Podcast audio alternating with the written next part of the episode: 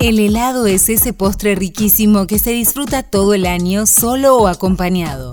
Esta semana, tres heladerías argentinas fueron elegidas entre las 100 mejores del mundo en un ranking global que elaboró la guía gastronómica Taste Atlas, que brinda información y recomendaciones sobre la cocina local de todos los países.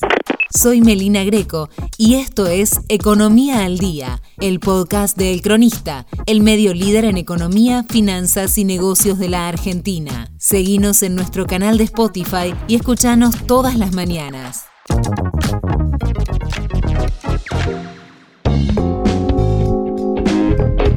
La primera que figura de nuestro país es Cadore. El tradicional local de la Avenida Corrientes fue inaugurado en 1957 por Silvestre Oliviotti, un inmigrante nacido en la localidad italiana Cadore, a 100 kilómetros de Venecia. El negocio familiar, conocido por tener el mejor gusto de dulce de leche de la Argentina, se convirtió en un clásico porteño y Taste Atlas reconoció a la heladería por este sabor tan nuestro. Con la premisa de helado artesanal que evita los conservantes, Cadore ya se había ubicado en el top 10 de los helados del mundo cuando la revista National Geographic elaboró un ranking de los mejores y lo incluyó en representación de la Argentina.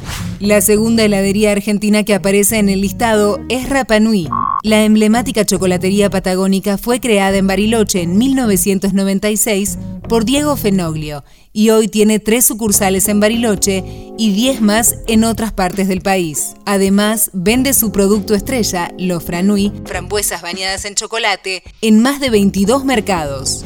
La tercera argentina que aparece en el ranking es Heladería Scanapieco, una de las más antiguas de la ciudad de Buenos Aires, fundada en 1938 por la familia italiana Scanapieco. Produce hasta 2.000 kilos de helado por semana, un montón, y acaba de abrir una sucursal en el Paseo La Plaza.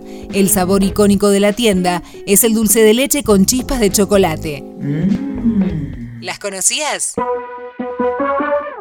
Esto fue Economía al Día, el podcast de El Cronista.